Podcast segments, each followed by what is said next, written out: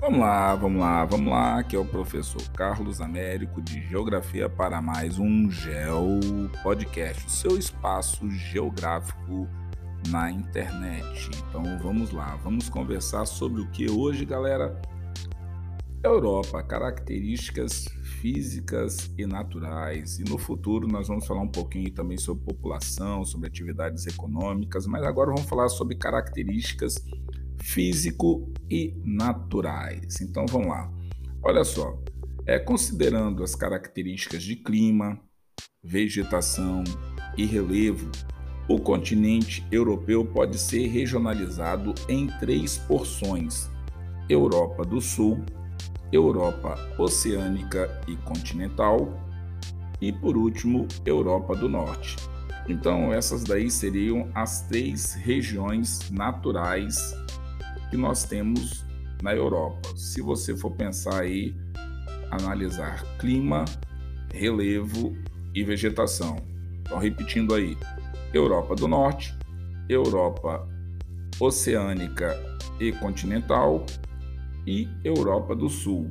Vamos dar uma entendida aí, informações mais básicas e rápidas sobre cada uma delas. Então, olha só: a Europa do Norte situa-se em sua maior parte em latitudes superiores a 60 graus norte, ok?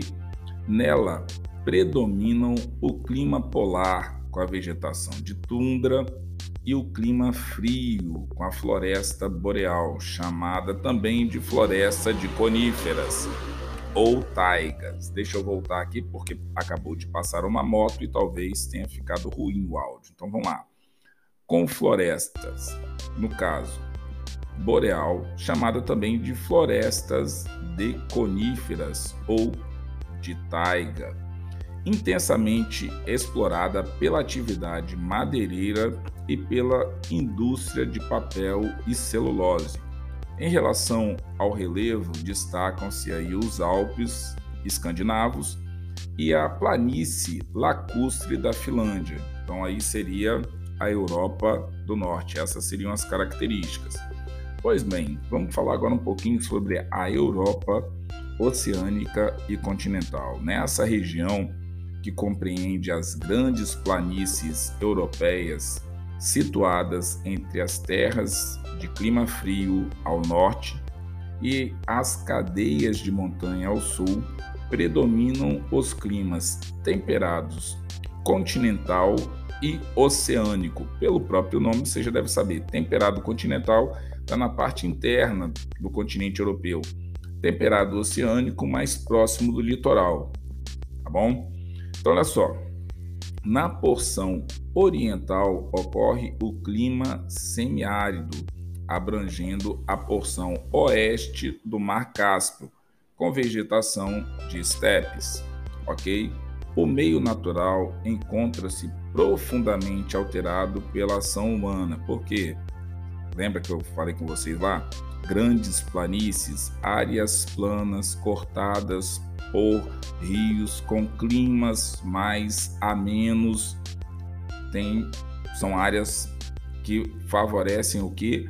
A ocupação humana, desenvolvimento de atividades econômicas e sociais automaticamente implementação de cidades e aí desenvolvimento urbano e área que você pode falar aí que daqui a pouco vai estar contando com esquemas voltados aí para tecnologia. Então olha só, essa região abrange grandes cidades como Paris, Londres, Berlim e Moscou. Então, você já viu aí que a Europa oceânica e continental tem cidades aí, peso pesado aí, do ponto de vista do aspecto europeu. Então, seguindo aí, Europa do Sul. Então, vamos lá, para a gente tentar entender e fechar essa parte mais rápida aí da divisão da Europa. Região voltada para o mar Mediterrâneo, que se estende da Espanha até o Cáucaso e apresenta as seguintes formações do relevo: as altas montanhas, no caso Pirineus, Alpes, Cárpatos e Cáucaso, que, em razão das elevadas altitudes e do clima frio, é, dificultam a fixação humana. As montanhas mediterrâneas, no caso, os montes Apeninos, na Itália, os Alpes Dináricos e os Balcãs, é, que compreendem, no caso aí, Grécia, Albânia, Sérvia, Bósnia e Herzegovina, Croácia e as planícies e os planaltos mediterrâneos dão aí uma realidade diferente da parte norte, da parte oceânica e continental.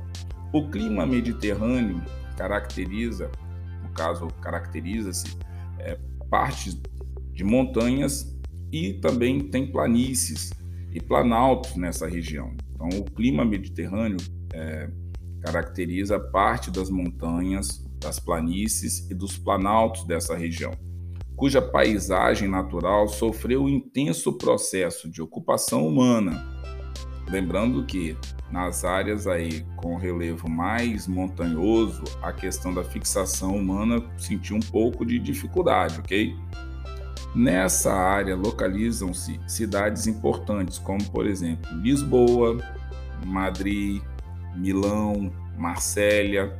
Então, olha aí como é que essa parte das três Europas são aí uma forma importante de você começar a entender é, parte dessa matéria. Então, não vamos desperdiçar isso daí. Guarda aí, porque desses podcasts que eu estou falando com vocês aí, já dava para fazer umas quatro, cinco provas e questões das mais variadas possíveis. Então, assim, tem coisa para você estudar.